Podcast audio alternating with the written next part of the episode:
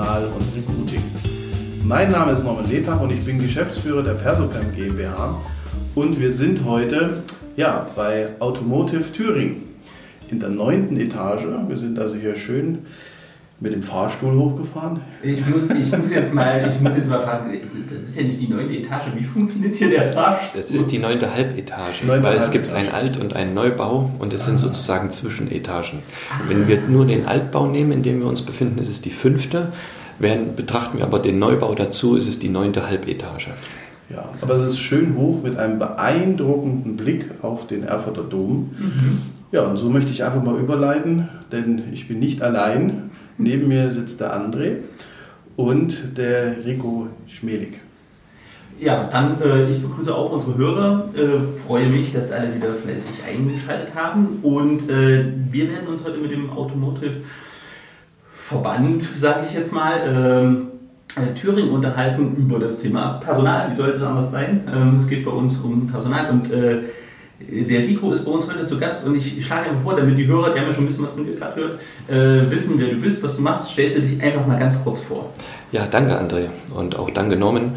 Ähm, ich bin Rico Schmelig, Geschäftsführer des Netzwerks und der Branchenvereinigung Automotive Thüringen.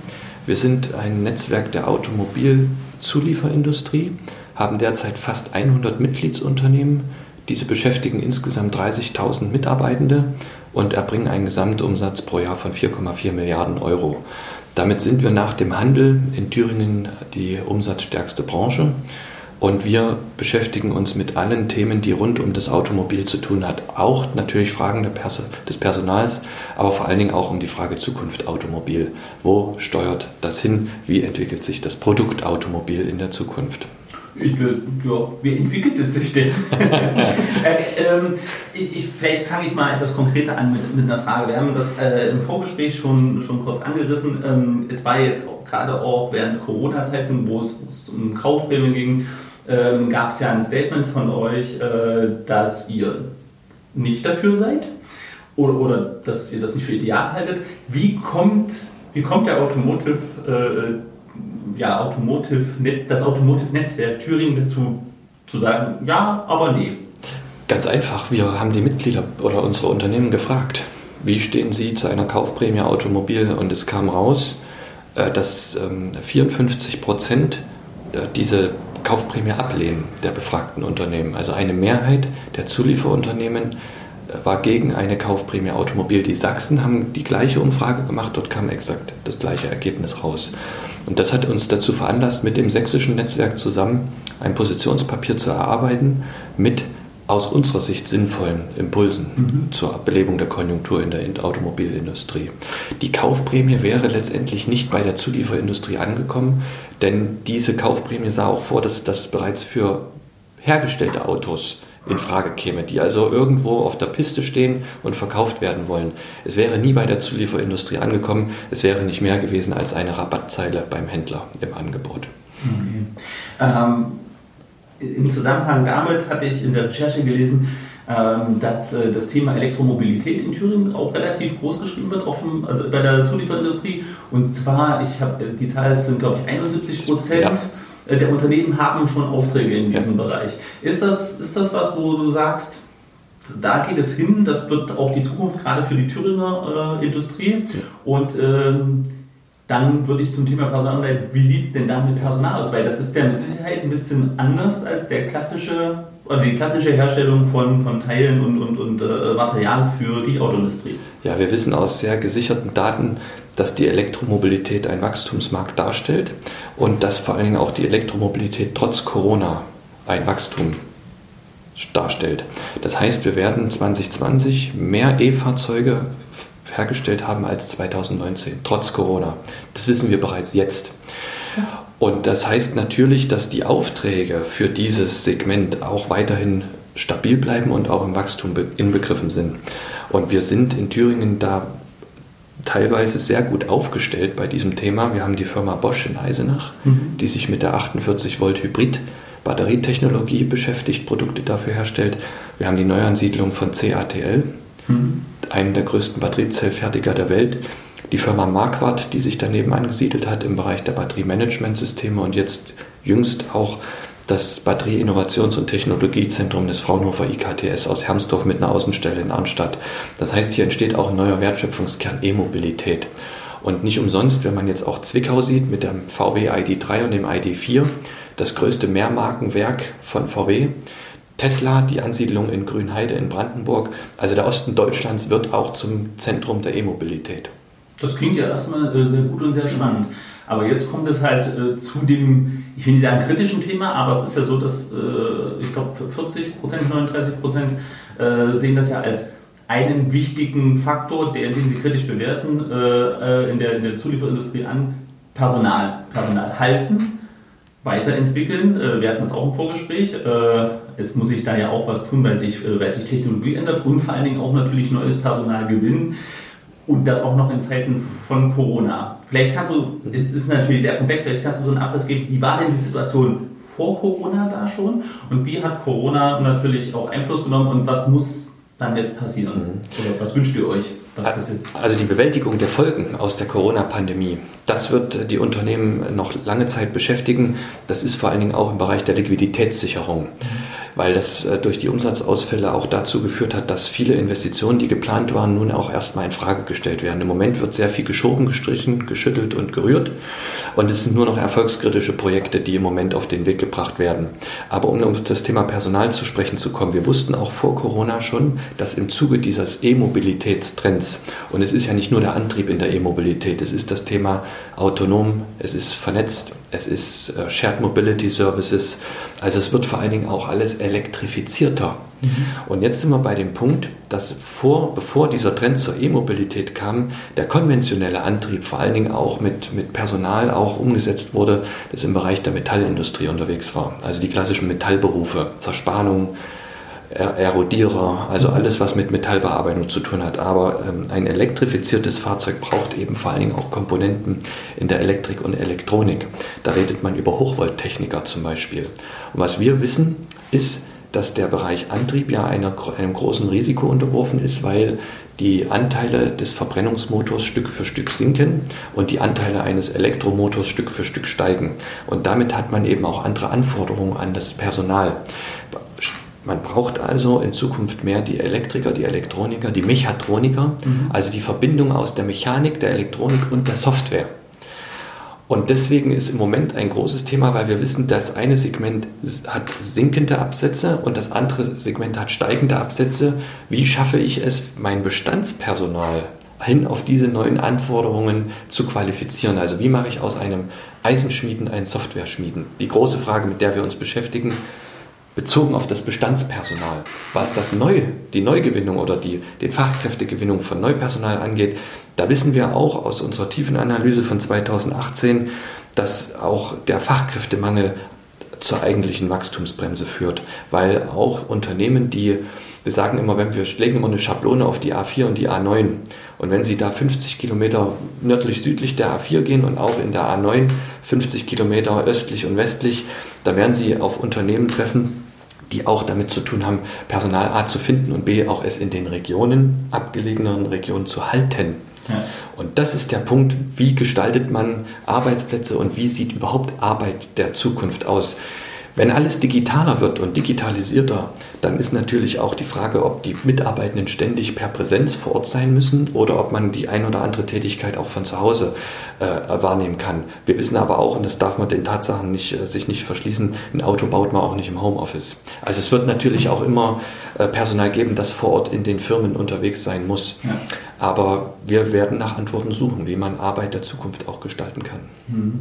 Aber ähm Norm, wie erlebst du denn das? Äh, gerade Industrie, äh, muss sich, muss sich die Unternehmerschaft, also die, äh, ich sag mal, das HR und vor allen Dingen auch die Geschäftsführer, müssen die sich darauf einstellen, bei der Suche nach diesen, sagen wir mal, anderen Mitarbeitern im Automotive-Bereich äh, auch neue Wege zu gehen? Oder sagst du, ähm, man ist da schon auf einem guten Weg, man muss jetzt natürlich ein bisschen zusehen, dass man die Leute abholt mit den richtigen Themen. Wie ist das? Ich glaube, die ganze Branche befindet sich in einem absoluten Umbruch. Also so, dass sich man, dass sich die Unternehmen jetzt selber die Frage stellen, ist das Produkt, was ich gerade herstelle, auch zukunftsfähig? Ist das auch noch in der Zukunft das, was abgenommen wird? Sind die Verbindungen zu einem Lieferanten äh, sinnvoll, wo ich vielleicht nur einen Teil für ein Unternehmen herstelle, wo die Frage steht, schafft denn das Unternehmen, wo ich zuliefere, zukünftig auch äh, die, den Sprung in die neue Welt des äh, Automotives. Insofern würde ich sagen, ist im Moment sehr viel Unsicherheit. Mhm. Ähm, diese Unsicherheit ist verbunden mit ja, einer Anhalt, anhaltenden, äh, mit dem Trend, dass ja, Fachkräfte gesucht werden und wenn Corona äh, vorbei sein soll oder man Instrumente gefunden hat, wie man die, ja, diese Pandemie eindämmt oder mit ihr lebt, dann glaube ich, ist der, der Wachstum ungebrochen. So, und das in Kombination mit dem äh, sich verändernden Markt, glaube ich, müssen sich Unternehmen heute schon mit dem Thema sehr stark auseinandersetzen, wie sie Anreize schaffen, um das Personal zukünftig zu finden, weil ich glaube, es wird dann sehr viel Personal gebraucht und es wird sicherlich Personal benötigt äh, in Berufszweigen, die man heute noch gar nicht so kennt. Also mhm. vielleicht auch genau die Kombination aus bisherigen Berufen äh, mit dem technischen Verständnis ja, von Software, Elektronik und anderen Dingen. Also ich glaube ganz klar, es ist jetzt die richtige Zeit, sich damit noch verstärkt auseinanderzusetzen. Jetzt hat Herr Rico schon angesprochen, es muss natürlich auch das Bestandspersonal ja. äh, Stück für Stück äh, umgeschult werden. Ähm, wie siehst du das? Ist das also ähm, ist das Engagement, was du in, in deiner Berufspraxis erlebst, ist das ausreichend? Hast du vielleicht einen Tipp, woran Unternehmen jetzt denken sollten und wie sie das angehen sollten? Ähm, erzähl mal. Also ich denke, dass wenn die Möglichkeiten bestehen von der Kapazität, sollte man jetzt strategisch denken. Das ist so mein kleiner Appell, dass man einfach nicht nur sagt, okay, wir haben das heute und das ist und die Lösungen müssen jetzt sofort greifen, sondern wenn es möglich ist, sollte man tatsächlich jetzt in die Zukunft schauen und dafür die richtigen Entscheidungen treffen oder auch vorbereiten. Insofern äh, ist das jetzt vielleicht der Moment, wo man ja antizyklisch sagt, ja eigentlich habe ich jetzt ein Riesenproblem, ich, die Absätze sind nicht so, ich habe Sorgen vielleicht, um das Unternehmen überhaupt ja, weiterzuführen und nicht in die Insolvenz zu führen. Aber das ist genau die Zeit, die eigentlich auch verwendet werden muss, um die richtigen Entscheidungen für die Zukunft zu treffen. Also insofern ist die Frage nicht ganz so einfach zu beantworten. Ich glaube, äh, es ist unheimlich viel Potenzial auch für denjenigen da, der jetzt sich darum Gedanken macht. Aber es ist für mich schwer einzuschätzen, zu sagen, äh, sind denn die Unternehmen jetzt schon so weit? Ich habe das Gefühl, dass sie sich damit auseinandersetzen, aber ob das Engagement reicht, das werden wir uns sehen in ein, zwei, drei, vier, fünf Jahren. Vielleicht kann ja Rico da was aus der Praxis erzählen. Wie nimmst du denn wahr? Ist also gerade dieses, ähm, dieser Weiterbildungsgedanke, man will ja die bestehenden Mitarbeiter halten. Hast du das Gefühl, dass von, von euren Mitgliedsunternehmen da äh, Impulse äh, kommen oder ist das noch ein bisschen zögerlich, äh, weil natürlich auch ein bisschen Verunsicherung da ist? Wie, also wie viele Mitarbeiter muss ich schulen? Wie schnell muss das gehen? Welche ja, was muss ich schulen, ne? also woraufhin qualifiziere ich denn die Leute weiter? Ähm, Gibt es da schon Erkenntnisse oder sagst du, das ist noch Teil der Arbeitungsstrategie? Ähm, ja, genau, ist Teil unserer Arbeit und Strategie. ist ein sehr differenziertes Bild, was wir feststellen. Ähm, es gibt teilweise Unternehmen, da macht der Produktionsleiter die Personalplanung. Das halten wir für kritisch. Ähm, denn ähm, ich, ich, natürlich, wenn eine neue Maschine beschafft wird und dann sage ich, der eine Mitarbeiter oder Mitarbeiter macht das jetzt, dann beschäftigt sich der damit. Aber damit ist es eben auch noch nicht getan. Was wir auch, äh, wo wir hindenken, ist, äh, wir bei diesem ganzen Umbruch, auch wie es der Norman gesagt hat, das spüren wir schon und die Unternehmen natürlich auch. Und das führt auch äh, zu einer, teilweise auch zu einer Verunsicherung in der Belegschaft. Ist mein Arbeitsplatz morgen noch da? Ist er nicht da? Muss ich mich vielleicht im Alter von 40, 50 oder mit Ende 50 nochmal komplett auf was Neues einstellen? Und diese Verunsicherung aber auch zu moderieren, die Menschen mit an die Hand zu nehmen, weil es geht nur mit den Menschen. Das ist ein Punkt, bei dem wir feststellen, es wird in Zukunft sicherlich auch in den Unternehmen Seelentröster brauchen. Wir sagen dazu Ingenieurpädagogen. Also Personen, genau, das ist die Verschränkung von zwei fachfremden Disziplinen, aber es gibt Unternehmen, die das bereits machen, weil diese Menschen genau dann durch das Unternehmen gehen und erklären, warum jetzt das schon wieder sich ändert, warum das ein neuer Inhalt wird und den einfach mit den Menschen im Gespräch bleiben, zusammen mit der Geschäftsleitung, mit den Betriebsräten und das ist ein Punkt, mit dem wir uns auch zukünftig beschäftigen wollen. Kompetenzentwicklung wird nur mit den Menschen gehen. Man mhm. muss die Bereitschaft, die Bereitschaft muss da sein und das geht nur durchs Gespräch, durch Kommunikation. Mhm. So eine Stelle also vorzuhalten und den Mitarbeitern anzubieten, ist ja, ist ja durchaus ein netter Anreiz und da sind wir schon bei, beim nächsten Thema. Du hast vorhin gesagt, es gibt natürlich auch viele Betriebe, die in sehr ländlichen Regionen sind und wo neben Infrastruktur natürlich halt auch äh, zusätzliche Anreize nötig sind, um die Leute zu, zu binden, aber auch natürlich überhaupt äh, dorthin zu holen. Äh, kannst du mal einen Einblick geben, was dir in deiner ähm, äh, Verbandsarbeit äh, aufgefallen ist, was die Unternehmen anbieten, tun, welche Innovationen sie äh, entwickeln, damit sie Leute äh, auch in ländliche Regionen ziehen? Ja, genau. Da gab es verschiedene Aktivitäten, auch ähm, entlang in, dem Bereich Porterode-Inselsberg, aber auch im Bereich Neuhaus am Rennweg, weil man sich dessen bewusst war und natürlich auch ist. Und da gab es auch Ideen, Vorschläge, so Unternehmerbusse einzurichten, also die eine fest vorgeschriebene Route fahren der, der Unternehmen in der Region, sodass Pendlerinnen und Pendler rechtzeitig früh zur Arbeit kommen und Nachmittag wieder abgeholt werden können. Das ist aber auch leider gescheitert, muss man sagen. Die Unternehmen waren bereit, die Hälfte da einzuzahlen und die Hälfte hätte vom ÖPNV kommen sollen.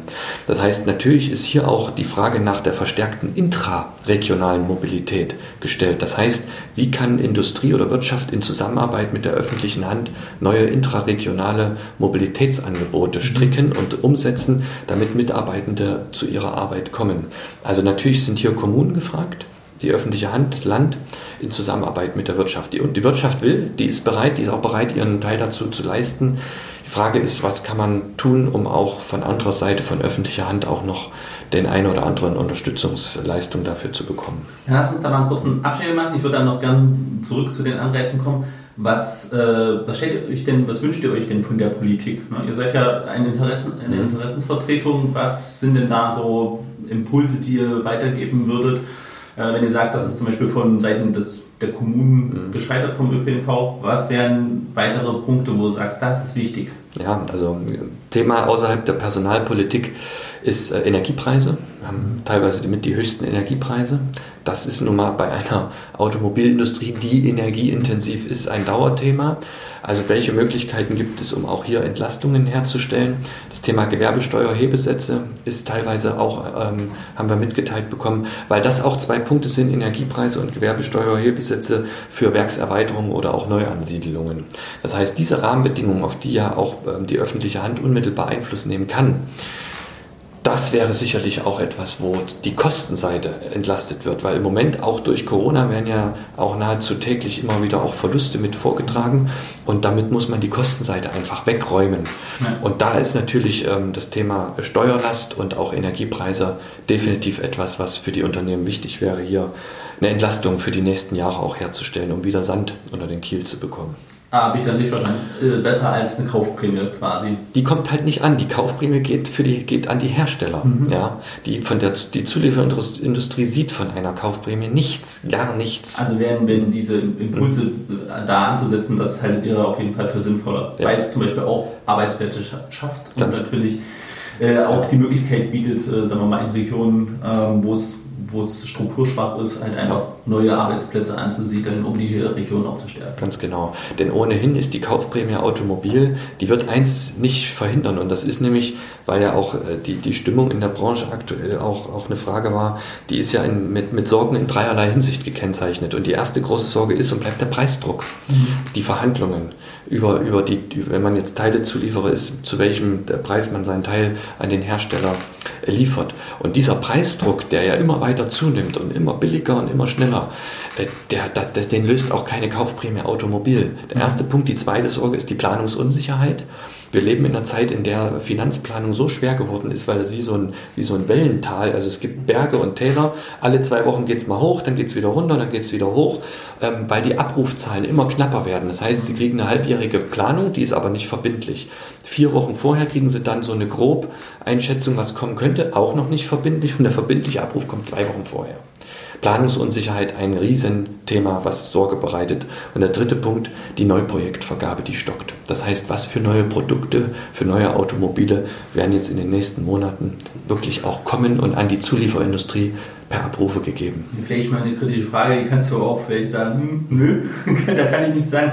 Hat da ein bisschen die, ich sag mal tatsächlich, die, die, die Automobilhersteller, haben die da so ein bisschen das Thema Elektromobilität auch ich sage das jetzt ganz kritisch, verschlafen, verschleppt, äh, weil wir ja sehen, Tesla kommt jetzt sogar hier nach Deutschland, ist da Vorreiter, wurde vorher von den Großen und übrigens auch den deutschen Herstellern ausgelacht, äh, nicht so als Wettbewerb wahrgenommen. Ist jetzt so ein Punkt, wo, wo ihr sagt, Jetzt ist aber der Zeitpunkt, jetzt müssen wir daran, wir müssen an diese Punkte, die du gerade genannt hast, ansetzen. Also ihr müsst da auch der Zulieferindustrie ein bisschen Luft lassen, sonst äh, sieht es hier zum Schluss nicht gut aus für die deutsche Autoindustrie. Eine der, ja, sagen wir mal, Standpfeiler der deutschen Wirtschaft. Also die, die, die, die Bewertung, dass die, die Hersteller ein Stück weit die E-Mobilität verschlafen haben, die kann man vielleicht so erklären, es ist natürlich eine harte, äh, eine harte Bewertung, aber äh, dass die E-Kapazitäten dieses Jahr ausgelastet sind. Also Sie können aktuell zwar ein E-Fahrzeug bestellen, aber Sie kriegen dieses Jahr keins mehr. Das heißt, die Erhöhung der Kapazitäten für E-Fahrzeuge, das wurde sicherlich in der Intensität unterschätzt. Da hätte man sicherlich die Kapazitäten höher planen können, als man getan hat. Das ist der erste Punkt. Und äh, zum Thema Tesla. Tesla wird dieses Jahr mehr E-Fahrzeuge, reine E-Fahrzeuge verkaufen als VW, BMW und Daimler zusammen. Also man darf die nicht unterschätzen und man darf das Thema Hochlauf-E-Mobilität auf gar keinen Fall unterschätzen. Und ja, die Zulieferindustrie, die braucht natürlich auch ihre Zeit, um sich auf diesen Wandel einzustellen oder mit dem Wandel zu leben und damit umzugehen. Und wir wissen aber auch, dass das Tempo, mit dem der Strukturwandel Automobil zuschlägt, in einer nie dagewesenen Geschwindigkeit vollzogen wird. Also die letzten 100 Jahre Automobil, die, die, wo, das, wo, die, wo die Entwicklung ja immer so schrittweise und stufenweise und lang, die, ist, die können Sie abhaken. Das, ist, das Tempo ist zigfach schneller geworden. Mhm. Und jetzt erleben wir auch, dass die Innovationsgeschwindigkeiten aber auch im Automobil unterschiedlich sind. Die Innovationsgeschwindigkeit im Digitalen mhm. ist viel schneller mhm. als die Innovationsgeschwindigkeit einer Karosserieentwicklung. Und die Abbildung dieser verschiedenen Innovationsgeschwindigkeit in einem Produkt das spürt die Zulieferindustrie. Gleichwohl wir aber auch wissen, dass unsere automobile Zulieferindustrie in Thüringen nicht den Druck verspürt, den die Hersteller verspüren. Mhm. Denn wir wissen auch, dass die Mehrheit der Unternehmen bei uns den Umsatzanteil Automotive bei 30 bis 85 Prozent hat. Also nicht alle Unternehmen haben 100 Prozent Umsatzanteil Automotive. Mhm. Wir sind teilweise auch sehr breit aufgestellt. Medizintechnik, Ernährungstechnik, Luft- und Raumfahrttechnik, Automobiltechnik, Kunststofftechnik. Also es ist auch teilweise sehr breit gefächert, deswegen verspüren wir einen anderen Druck. Ich habe das gerade versucht darzustellen mit den verschiedenen Innovationsgeschwindigkeiten. Mhm. Gleichwohl, natürlich müssen wir uns auch darum kümmern. Ja. Okay. Es ist ein super spannendes Thema, aber lass uns mal zurück zu den Anreizen kommen. Was äh, sind so, wo du sagst, okay, du bist ja wahrscheinlich auch öfter in Unternehmen unterwegs. Was sind so die Anreize, die dir im Gedächtnis geblieben sind, was Unternehmen äh, hier bieten, damit sie eben Mitarbeiter gewinnen und vor allen Dingen auch halten können? Also man unterschätzt ja mal das Thema Mitarbeiterbindung. Ne? Was, hast, was ist dir da aufgefallen, was sie, was sie Gutes, Tolles machen? Ja, also Geld ist, sicherlich nicht der, der treibende Faktor. Auch wenn natürlich Löhne immer gerecht gestaltet werden müssen, unbenommen. Aber das ist die Frage, hat der Mitarbeitende früh, wenn er aufsteht, Bock auf Arbeit zu gehen? Mhm. Bock auf das Umfeld, Bock auf das Produkt sicherlich auch, Bock auf den Arbeitsplatz. Bin ich, ist der modern ausgestattet? Bin, ist, bin ich, bin ich in, habe ich eine hohe Arbeitssicherheit? Habe ich einen guten Austausch, Kolleginnen und Kollegen, die, mit denen ich mich auf Augenhöhe unterhalten kann? Also das gesamte Umfeld was, äh, was angenehm und auch so dass, äh, gestaltet werden sollte, sodass man Lust hat, auf Arbeit zu gehen. Mhm. Ja, das ist vor allem dieses, diese Motivation von innen heraus. Und natürlich auch ähm, ist der Arbeitsplatz, ähm, ist er auch sicher, fühle ich mich da sicher. Also dass man alle diese, diese eher weicheren Faktoren, dass die eine unwahrscheinlich große Rolle spielen.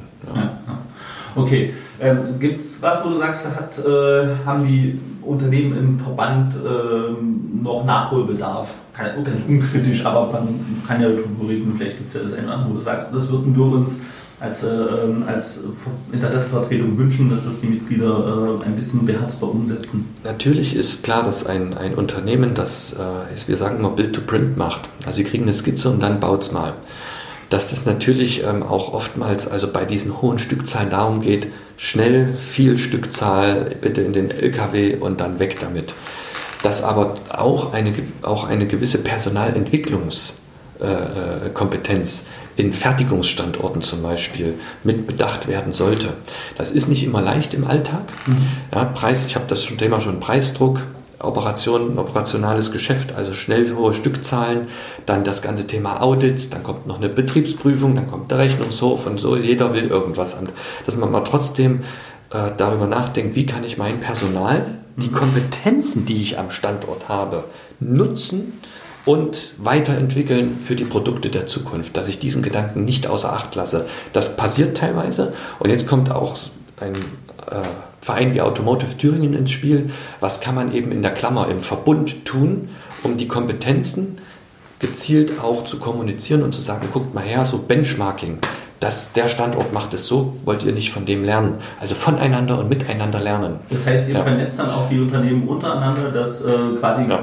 Kompetenzen gebündelt werden. Ganz genau, im Benchmarking gegen, von miteinander. Und das betrifft eben auch Produktionsprozesse zum Beispiel, mhm. Visualisierungen in der Produktion, aber auch das Thema Personal. Und dem wollen wir uns verstärkt widmen mit sogenannten Weiterbildungsverbünden, mhm.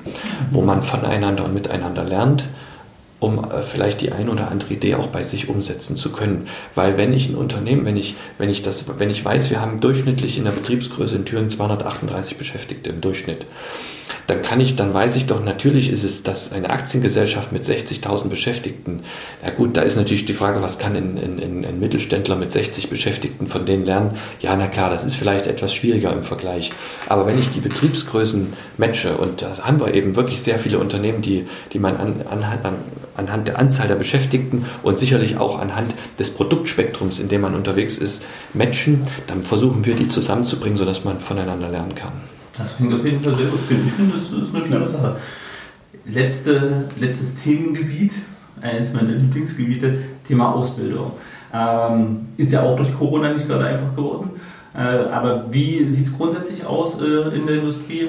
Ähm, ist es ein Thema bei euch? Und ähm, ist das ein Thema, was gut funktioniert? Oder ist es ein Thema, wo auch ihr sagt, ist ja jetzt bei vielen so, da haben wir unsere Schwierigkeiten, da müssen wir gucken, dass wir in Zukunft nicht leer laufen.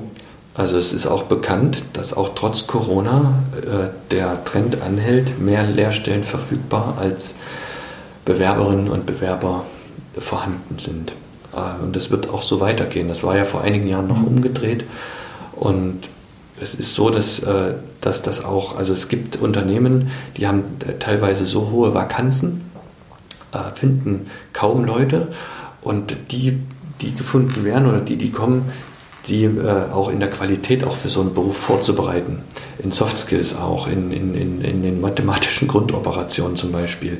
Das ist natürlich so, äh, dass, die, dass wir auch oft mitgeteilt bekommen, also das sagen nicht wir, sondern das ist aus vielen Gesprächen, dass äh, die, die, die Abgängerinnen und Abgänger von Schulen auch, auch natürlich in der Ausbildung nochmal ein Stück weit eine Schnellbesohnung bekommen müssen in dem einen oder anderen Themenbereich. Mhm. Also auch Betriebe sehen sich auch ähm, immer mehr mit dem, mit dem äh, Problem konfrontiert, die, die Auszubildenden bestmöglich auf den Beruf vorzubereiten, dass eben auch die Prüfung am Ende bestehen.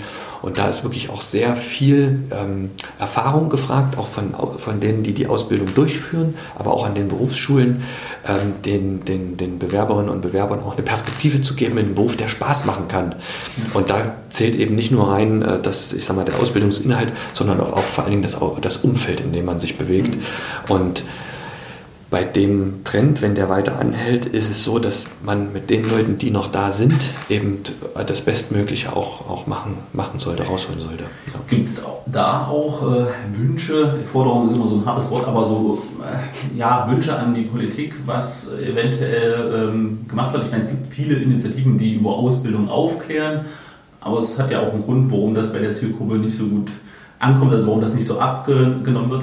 Ähm, habt ihr da Wünsche, wo ihr sagt, okay, das ist wirklich notwendig, ähm, naja, dass das getan wird? Naja, die Frage immer nach der Durchlässigkeit von, von, von, von, von Bildungswegen, mhm. nicht nur von, von im, im, im Bottom-up, sondern eben auch nach in diagonal, also nach rechts und links, dass, die, dass der Ausbildungskörper nach, in alle Richtungen hin atmet. Was meine ich damit?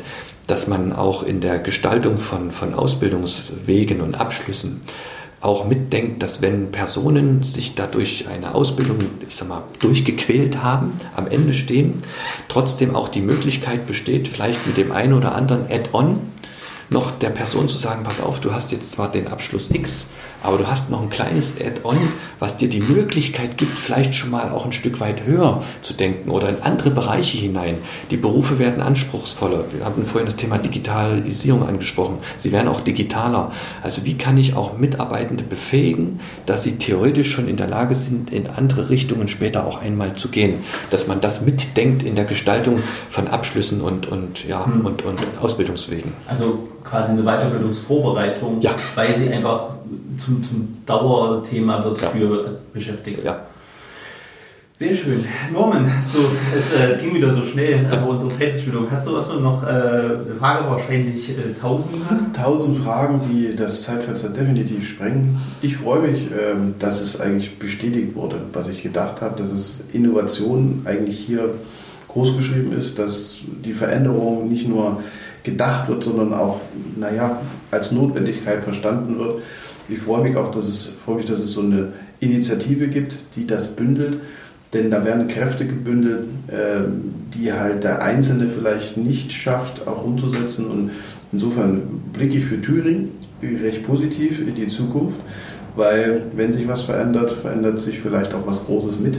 Und ja, wir sind da, glaube ich, auf einem guten Weg im Automotive-Bereich in Vorraterstellung einzunehmen.